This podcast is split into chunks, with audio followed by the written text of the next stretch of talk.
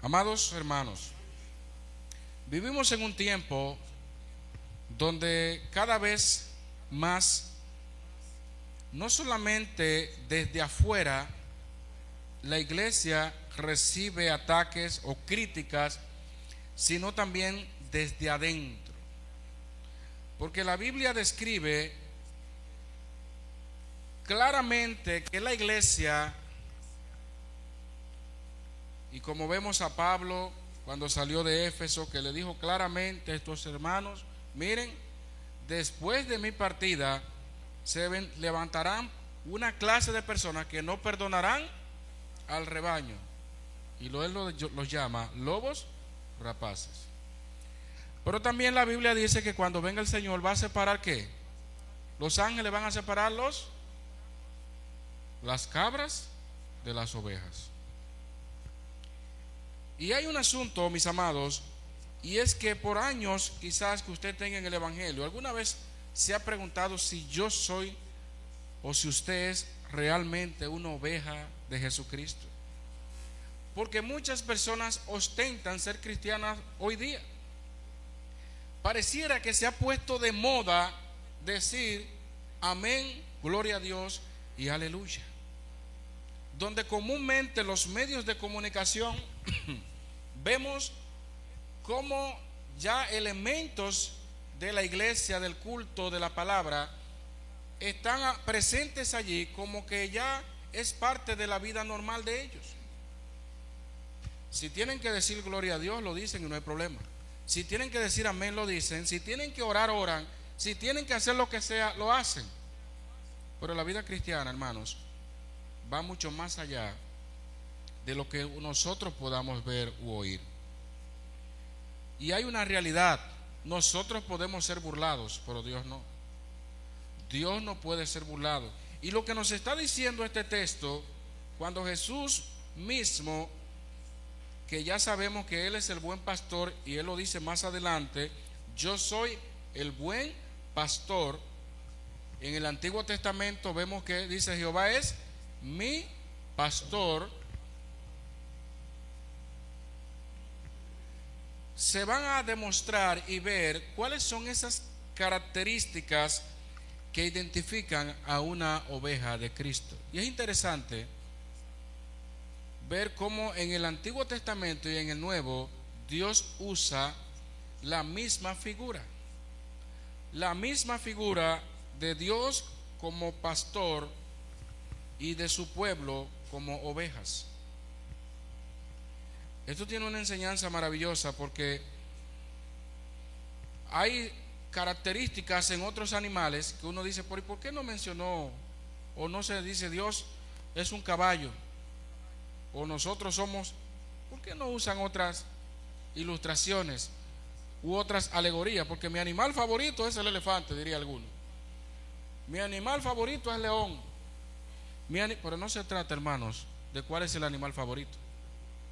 Las ovejas siempre han sido parte de la vida, de la cultura del pueblo de Israel, del pueblo judío y de toda esa región. ¿Sabe usted que hoy en día en todo el mundo hay unos 700 millones de ovejas difundidas por toda la tierra y que el país donde más ovejas se registran es en Australia, que se estima que hay unas 150 millones de ovejas. Hay otros países como China, India, Irán, Reino Unido, Sudán y muchos otros países de Occidente donde abundan las ovejas. Nosotros no, no, no, no estamos el día a día viendo una oveja. Quizás entre los animales más conocidos aquí está el perro, el gato, que algunas personas como que a los gatos le tienen miedo. Y los ladrones le llaman gato aquí, cosa, cosa extraña.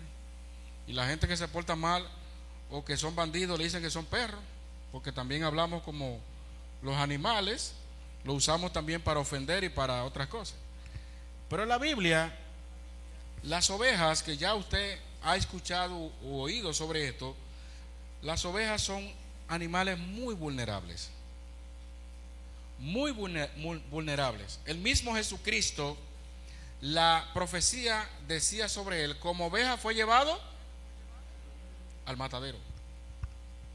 Y dice la Biblia aún más que cuando él fue, como hacen las ovejas, que cuando muchas son atacadas, emudecen. Emudeció, dice la Biblia, y no abrió su boca. Son muy dependientes estos animales. Algunos lo, lo presentan como animales muy tímidos, miedosos, y que con un solo ruido o un imprevisto de momento salen corriendo porque se asustan fácilmente. Y todo eso, hermanos, lo que presenta dos cosas básicas. Cuando presenta a Dios como pastor, esto habla de protección, de cuidado, de sustento. Y cuando nos presenta a Dios, a nosotros, su pueblo como ovejas, esto habla de dependencia. Dependencia del pastor. Y hay lugares donde podemos encontrar que se han registrado también alrededor de mil ejemplares de rebaños de ovejas. Hay animales, cantidad de animales así que no, no es posible. Hay animales salvajes que no es posible tener esa cantidad. Se matan entre ellos. Pero fíjense hasta qué nivel llegan las ovejas.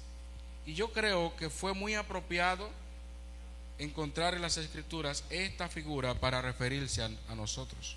Ahora yo pregunto, hermanos, antes de ver estas características que la Biblia sí presenta de las ovejas, yo pregunto, ¿es usted una oveja del buen pastor? ¿Es usted? ¿O es una cabra disfrazada de oveja? ¿O es un lobo disfrazado de oveja? ¿Qué realmente somos? No se trata, hermanos, porque hoy día hay muchas personas que ostentan ser cristianos, pero miren, unos cristianos, como decía una hermana una vez, yo tengo una fe, mira, que Dios me la bendiga. Pero cristiano de la mata, cristiano de la rodilla, como dicen. Yo soy una cristiana que mi fe, mira, que Dios me la bendiga. Hermanos, hay mucha confusión en el pueblo de Dios. Pero si usted es una oveja de Cristo, una oveja de Dios, estas características básicas deben de manifestarse en su vida. ¿Qué dice la Biblia de las ovejas? ¿Qué nosotros sabemos de las ovejas? En primer lugar, los versículos que leímos, versículos 2 al 3, dice, hablando allí el Señor Jesucristo, más el que entra por la puerta, el pastor de las ovejas es. A este abre el portero y las ovejas oyen su voz.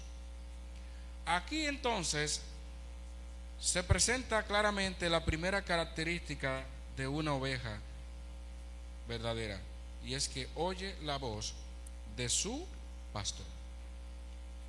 Ahí lo está diciendo como un sentido de propiedad, de pertenencia. No dicen, no dice allí, oyen la voz. No dice allí, oyen las voces. Ahí está hablando el pastor.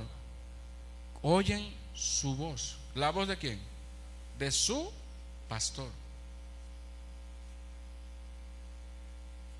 Hay muchas personas que andan por ahí diciendo que oyen a Dios. Sin embargo, una pura contradicción encontramos allí, porque la gente cree que Dios habla a la manera que ellos entienden.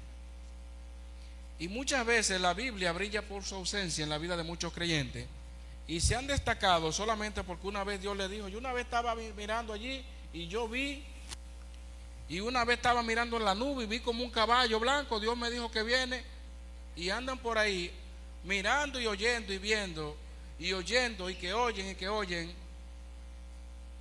Y hermanos, usted y yo tenemos que saber que Dios tiene medios claros, medios precisos, según su palabra, para comunicarse con nosotros. Y hay muchos por ahí llaneros solitarios que no han leído Génesis 1.1, que no han leído Juan 3.16, que no han leído Salmos 23 y viven diciendo por ahí que Dios le dijo, que Dios le habló, que oyeron, que hubo un estruendo y que hubo esto. Hermano, no, no estamos hablando de misticismo aquí. Recuerden que es una figura. Y lo que está diciendo el texto allí, cuando oyen su voz, tiene que ver con identificar a Cristo. Y Cristo no está desligado de la palabra de Dios. Cualquier cosa que usted viva, haga o hace y no está sustentado en la palabra de Dios, está sujeto a revisión. Porque la palabra de Dios para nosotros es la autoridad final. Es la regla de lo que nosotros hacemos en el día a día. Si algo se sale de ahí, ya usted no puede decir eso es de Dios. Hay que buscar otro origen, pero Dios no puede contradecirse. Por eso es que ahí del, del otro lado hay muchas personas que piensan que Dios sigue dándole revelaciones y que Dios sigue dándole cosas. Cuidado entonces con eso de que se escucha por ahí la voz de Dios y, y mucha gente confundida con esto. Pero hay algo interesante y es que Jesucristo, dice el texto, la llama por su nombre. Si usted anda por la calle y de repente alguien te dice o te llama por tu nombre, Fereceo, ven acá, por tu nombre y tu apellido, pudiera pasarte por la mente varias, varias cosas. Quizás una pregunta para uno mismo, ¿de dónde me conoce? Es normal, porque mencionó mi nombre. Y otra es, quizás me está confundiendo con alguien, pero cuando te llaman por tu nombre y tu apellido, tú dices, algo de mí sabe. Y de hecho, por eso es que muchas personas caen en los ganchos por ahí.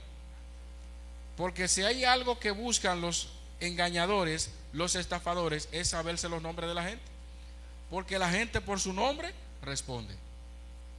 A veces usted va, está en una fila y mencionan un, oh, un nombre parecido al suyo o igual al suyo, usted mira. Y posiblemente haya otra persona con su mismo nombre. Pero el nombre es lo que te identifica. El nombre es tu esencia, es tu vida. Si te llaman por tu nombre, automáticamente me conocen o algo está pasando. Pero en el caso de Jesús, dice la Biblia como buen pastor que la llama por sus nombres. ¿Sabe qué significa eso? Lo mismo que va a decir más adelante, que las conoce, que las identifica. Y por más ovejas que hayan en el rebaño, Él las conoce. Por más ovejas que se llamen igual, Él las conoce. Hay hermanos en una iglesia que se pueden llamarle igual. Hay, iglesias donde abundan los nombres Rosa. Hay otras iglesias donde, donde abundan los nombres María, Juan, Pedro. Muchísimos nombres que abundan, que pueden abundar en una iglesia. Pero ¿sabe qué? Dios conoce a cada uno de manera particular. ¿Y sabe qué significa esto también para nosotros? Que Dios te conoce. Dios, solamente el que no te conoce, te llama por otros apodos. Y qué pena que en nuestro país existe la mala costumbre de que cuando las personas no conocen a una persona o no se saben el nombre, tienden a llamarle por algún defecto que ven en él o en ella. ¡Hey, cabezón! Mira. ¿Pero por qué? O sea, señor, señora, distinguido, estimada. No, o sea, si vieron a una persona con algo que consideran un defecto, así mismo se lo echan en cara. Porque es como un espíritu o una cultura de burla que, que se vive. Pero Jesús nos conoce, hermanos.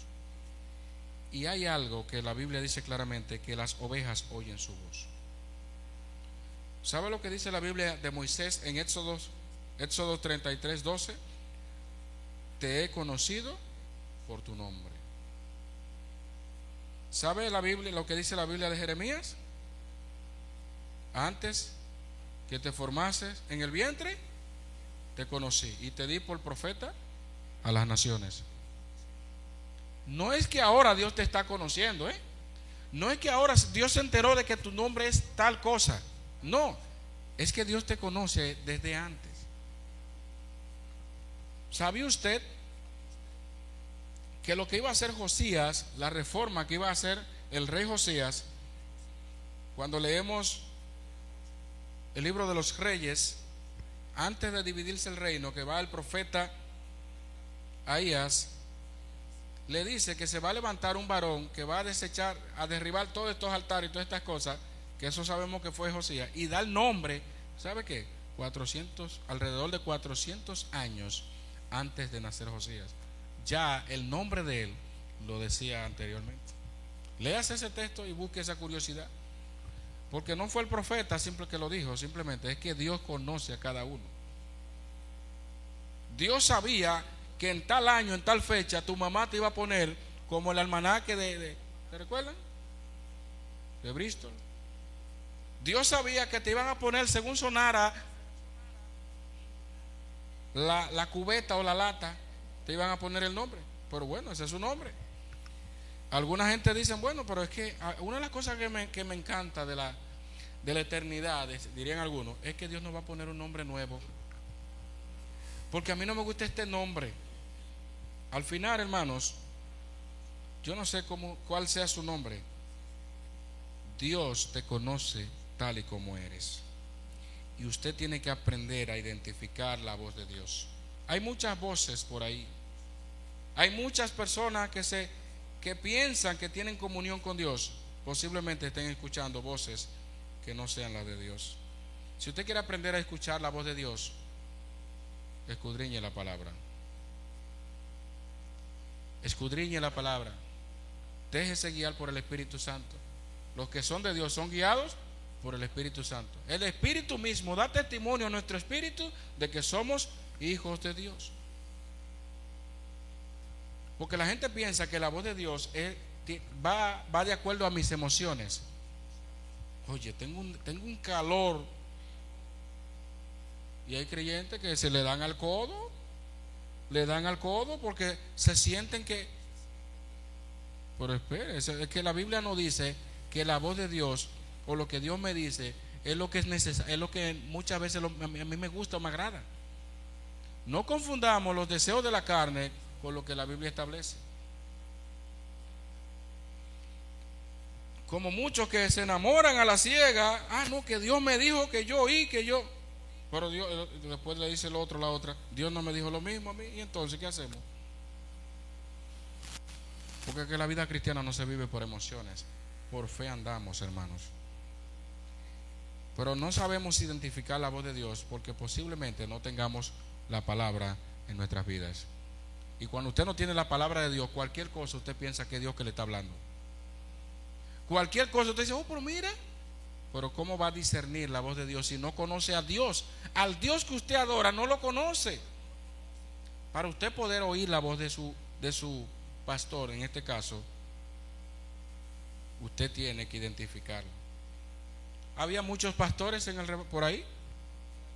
Los que tenían el rebaño allí, los que tenían rebaño de aquel lado, los que tenían pero mire, aunque viniera un pastor del otro lado y le hablara a estas ovejas, no iban a conocer esas voces. Porque ¿qué dice el texto? Miren lo que dice el mismo. Voy a leérselo otra vez para que vean. Leímos el 3. A sus ovejas llama por nombre y las saca. Y cuando ha sacado fuera todas las propias, va delante de ellas. Y las ovejas le siguen porque conocen su voz. Más al extraño no seguirán, sino huirán de él, porque no conocen la voz de los extraños. Entonces, hermanos, esto es muy delicado. Aprendamos a identificar a Dios. Uno de los graves problemas hoy día, abundan las informaciones, abundan las prédicas, abundan los sermones, abundan las canciones, pero muchas veces, hermano, hay cosas que están totalmente divorciadas de lo que es la palabra íntegra de Dios. Cuidado con lo que escuchamos. Cuidado como con lo que a, lo que le decimos amén por ahí, porque posiblemente Dios no nos está hablando de ese lado. Si usted quiere aprender a escuchar bien la voz de Dios, estudie su palabra. Déjese guiar por el Espíritu Santo, no por las emociones, no por lo que le dicte el mundo. Dios tiene medios para hablarnos. Acérquese al Señor. Hermanos, hay un texto En Hechos capítulo 22, 6, 9, vamos a verlo. Hechos capítulo 22, 6, 9, donde el apóstol Pablo está relatando sobre su conversión. Y miren lo que dice las escrituras allí. Hechos 22, 6, 9. Pero aconteció que yendo yo, al llegar cerca de Damasco, como a medianoche, de repente me rodeó mucha luz del cielo y caí al suelo y oí una voz que me decía, Saulo, Saulo, ¿por qué me persigues? Yo entonces respondí, ¿quién eres, Señor? Y me dijo, yo soy Jesús de Nazaret, a quien tú persigues. Y los que estaban conmigo vieron a la verdad la luz y se espantaron, pero no entendieron la voz del que hablaba conmigo. Pero cuando leemos el capítulo 9, versículo 7, dice que ellos oyeron la voz. Y ahora aquí dice que ellos solamente vieron la luz, se espantaron, pero no entendieron la voz del que hablaba conmigo. Para ellos, la experiencia del apóstol Pablo resultaba ser algo confuso y extraño. Percibían que algo estaba pasando allí. Pero sin embargo, mis amados, ellos no entendían, como dice Pablo allí, la voz del que hablaba conmigo. Y, es interesante porque Pablo dice, estaban allí conmigo. Pero al mismo tiempo la voz de Jesús, ellos no la entendían. Y así mismo pasa, mis amados, en la iglesia. No todo el que está acá está en Cristo. No todo el que dice ser cristiano está en Cristo. No todo el que dice que oye a Dios o ve a Dios realmente está escuchando la voz de Dios.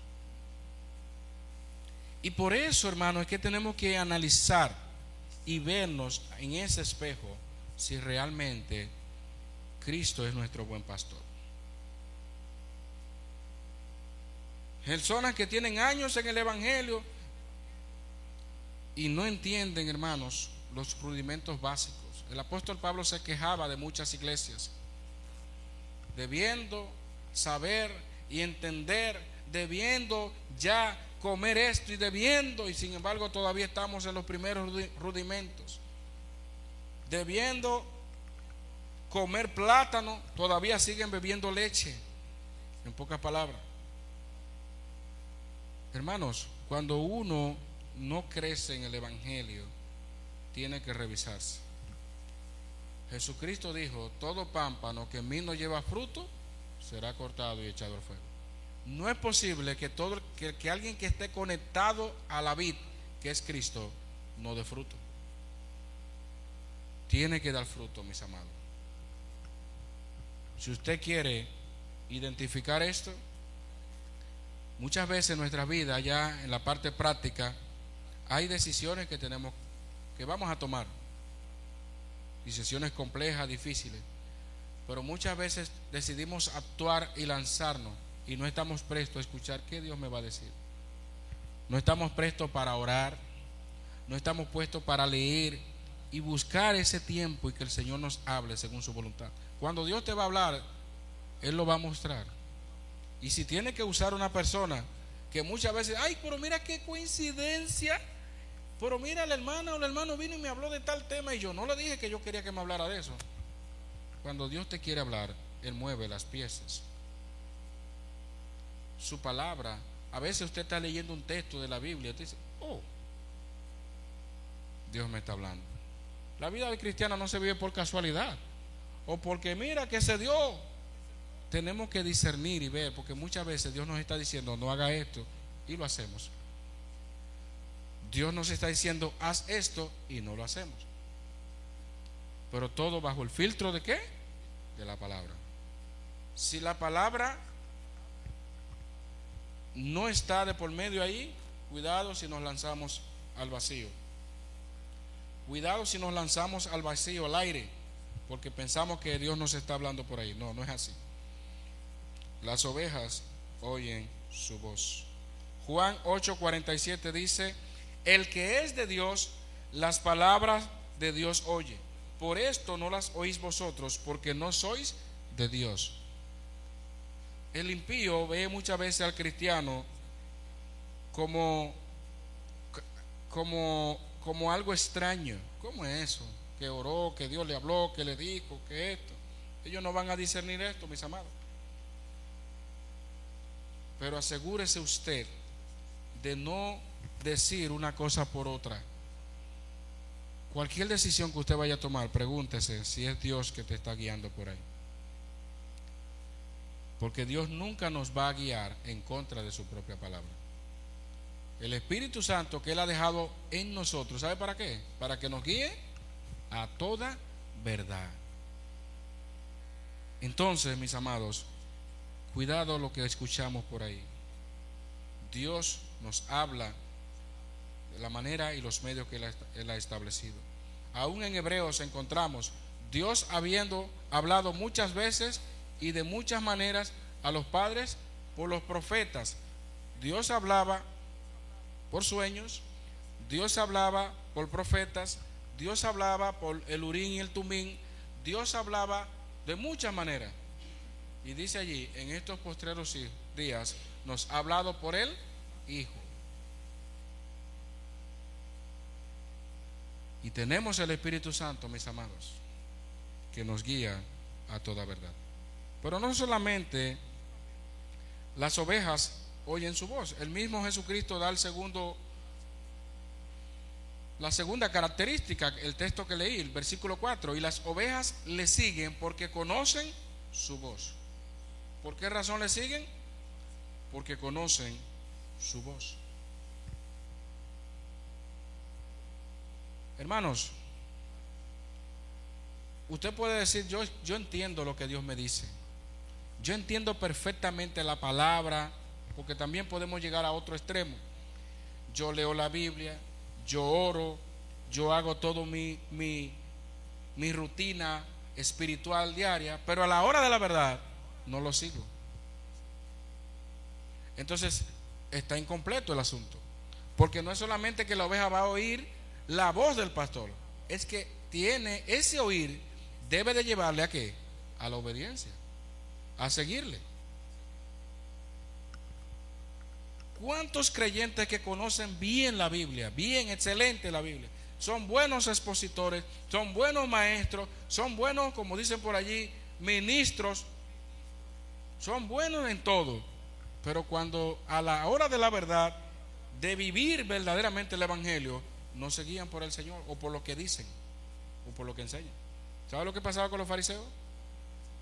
Jesús en una ocasión tuvo que decirle, miren, hagan lo que ellos dicen, pero no lo que ellos hacen. ¿Por qué? Porque es muy fácil decir tantas cosas, mis amados. Pero a la hora de la verdad, hacer son dos cosas diferentes. Y al final eso se llama hipocresía. Por eso, hermano, es que enseñar la palabra, predicar el Evangelio, es un tremendo compromiso. Esto no es tan simple como parece. Porque la medida que usted enseña, predica y ministra a una vida, usted al mismo tiempo tiene que modelar lo que dice y enseña. Porque después de haber enseñado, como dice el apóstol Pablo, viendo siendo heraldo, venga yo mismo ser que descalificado. ¿Qué usted prefiere? ¿Llenarse de conocimiento de la Biblia y llenarse, llenarse de teología y que John fulano y todo esto? Y a la hora, la vida práctica, la vida práctica, nada que ver con Cristo. Usted lo ve, miren que en teología es una cosa tremenda. Pero cuando va por la calle y un perro se le atravesó, cualquiera lo mata. Porque mira que estos perros en la calle, hermanos, ¿Qué usted prefiere? ¿Llenarse de conocimiento de la Biblia y tener poca práctica del Evangelio? ¿O simplemente en la medida que usted aprende, aplicarlo a su vida? Porque vemos ese desnivel que existe en la vida de muchos creyentes hoy día. Enseñando somos buenos, pero practicando somos malos. Que Dios nos ayude en esto, hermano. Que Dios nos ayude aún el mismo Santiago dijo, no os hagáis maestros, muchos de vosotros sabiendo que recibiréis mayor condenación. y hablaba de la lengua. Hablaba de la lengua sobre esto. Las ovejas del buen pastor le siguen. Oyen su voz, pero le siguen. Son dos cosas que van de la mano. El pastor no va detrás arreando las ovejas. Vamos, caminen, caminen. El pastor va, dice la Biblia, delante de ellas. Como aquel comportamiento extraño que vio alguien, dijo, ven acá, pero yo veo que este hombre va detrás de las ovejas, cuando en realidad o comúnmente el pastor va delante de ellas. ¿Y por qué va detrás? Y cuando se acercaron al hombre, pensando que era el pastor de las ovejas, para preguntarle por qué iba detrás y no delante. Y él le dijo, yo voy detrás porque yo no soy el pastor, yo soy el carnicero. Hermanos, déjenme decirle que eso tiene una implicación bien interesante, el que el pastor vaya delante de las ovejas, porque las ovejas tienen que hacer su parte. Las ovejas no se pueden quedar en el que me llamaron por mi nombre, Ferecea, digo, son nombres, Amorrea. Tienen que seguir la voz, porque eso es crucial para su vida. Porque también había un problema en las ovejas y es que tenían la tentación de quedarse en esos campos de maíz y ahí, cuando viene a ver, corre, corre. ¿Dónde está la oveja perdida? Tenían que mantenerse mirando y observando, escuchando sobre todo, porque ya sabemos el tema de la visión de las ovejas a distancia y los sitios oscuros que de poca claridad las ovejas no podían ver bien. Y ellas tenían que escuchar, oír bien por dónde se iba la voz, por dónde esto. Y más quizás en una cantidad considerable del rebaño, donde tenían que guiarse de la voz.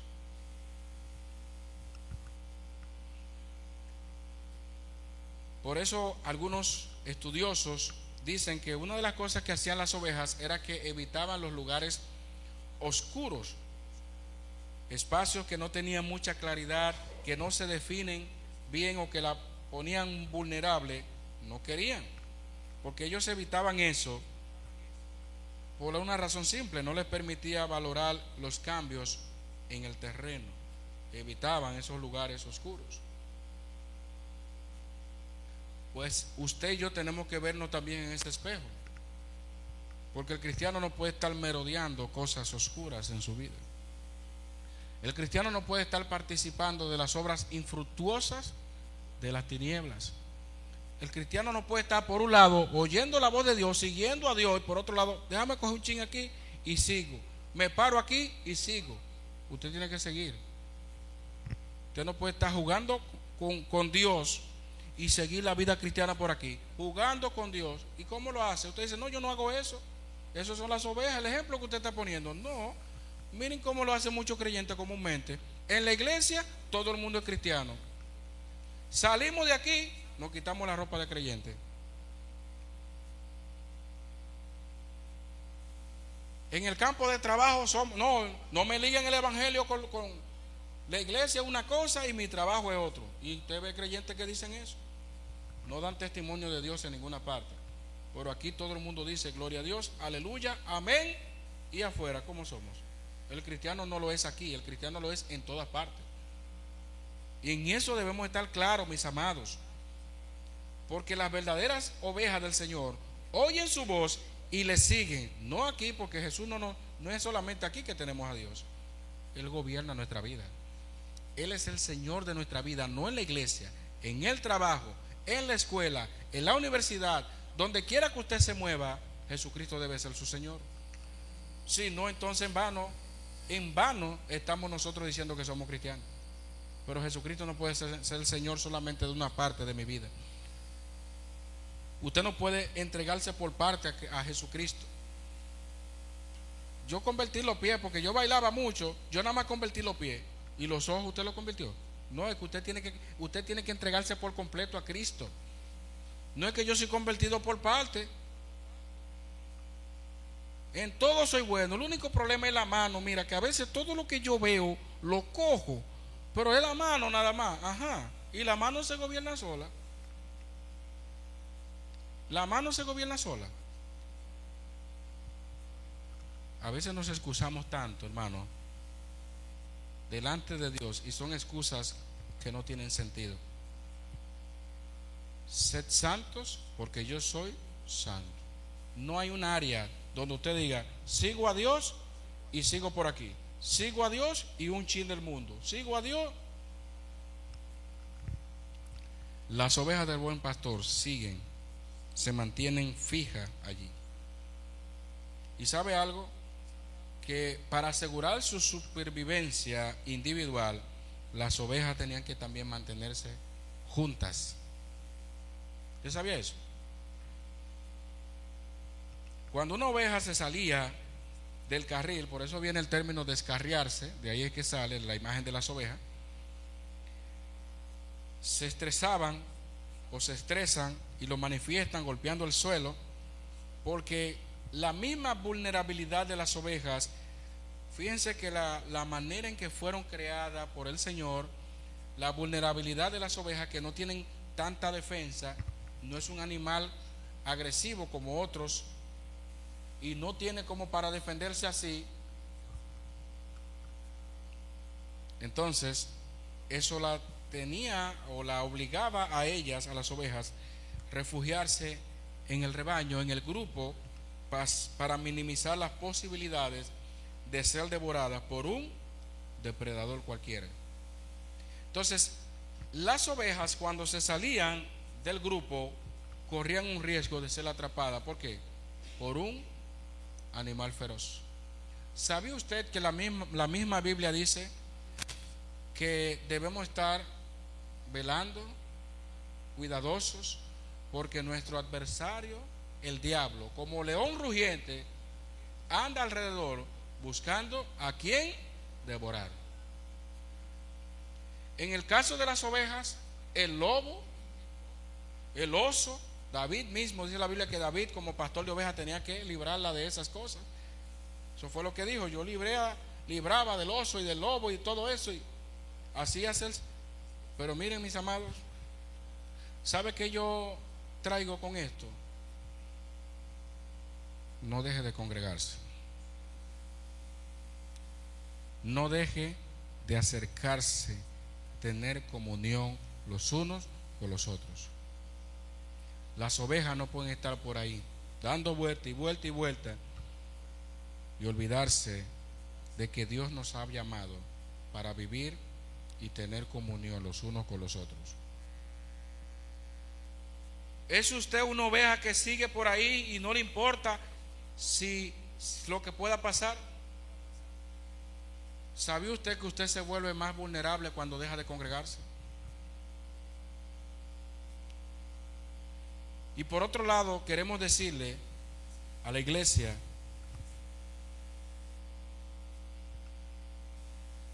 la importancia de estudiar la palabra los miércoles. Los miércoles, amados, hay estudio bíblico. Los miércoles no es un día cualquiera, es un día para nutrirnos en la palabra de Dios. Los domingos tenemos nuestro servicio como iglesia, como cuerpo. Pero estos son los dos días, hermanos, que no negociamos.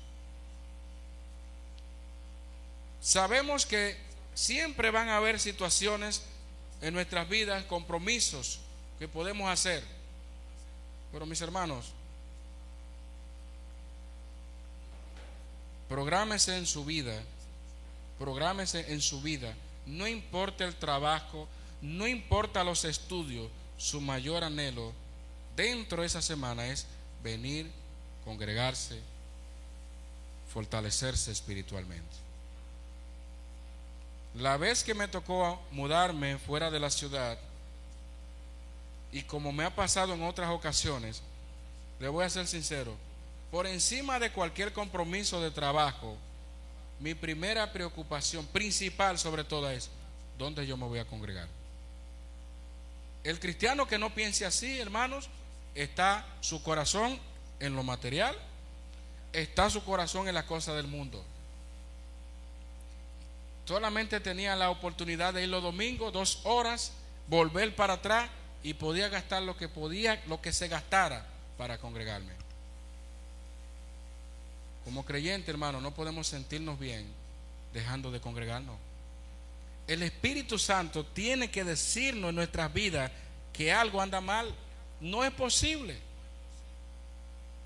Las ovejas no podían estar solas, irse fuera del rebaño, porque eso las hacía más vulnerables.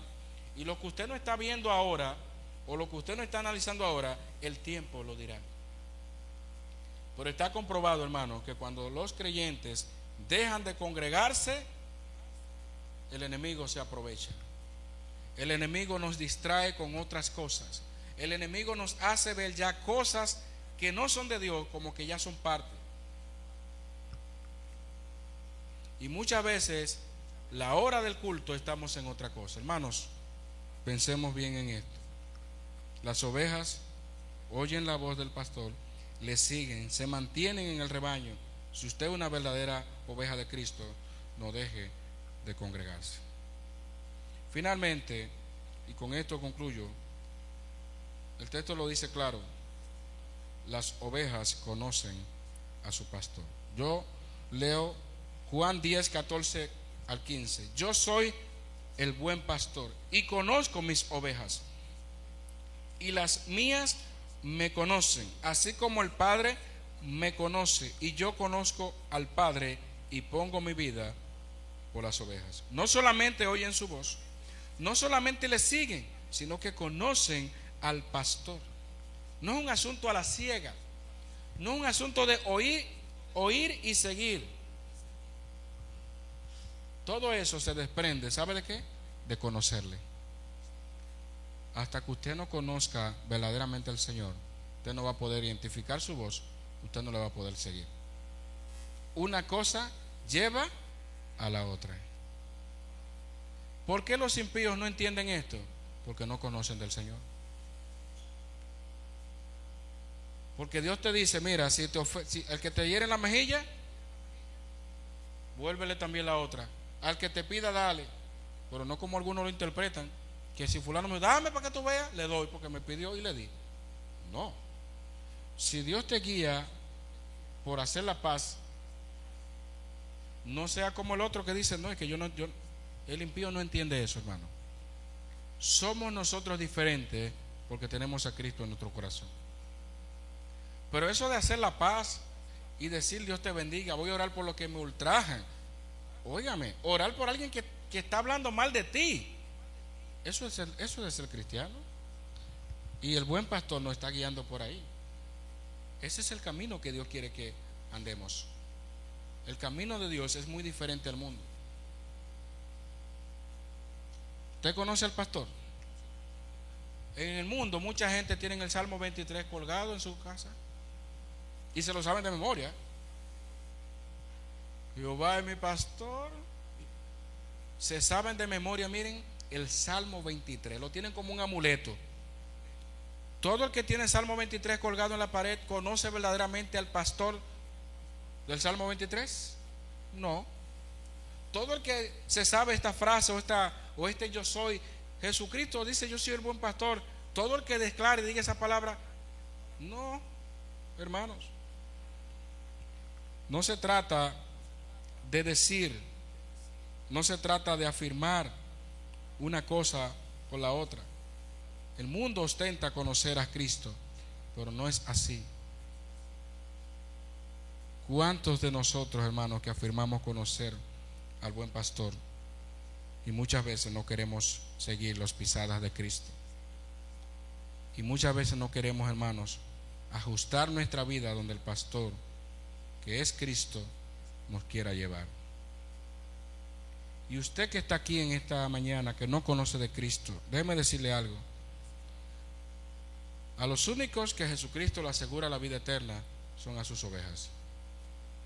El texto más adelante dice que esas ovejas están en mis manos y nadie las arrebatará de mi mano, ni de la mano de mi Padre. Porque Él dice, yo les doy vida eterna. Si usted no es oveja de Jesucristo, lamentablemente no tiene la vida eterna. No diga o no crea que todo el que tiene ese amuleto conoce a Cristo. Con el terremoto o el temblor que pasó en estos días, la gente se burlaba de uno de esos famosos videos que surgió por las redes. Una persona que cuando vio el momento telúrico comenzó a rezarle a María, compadre.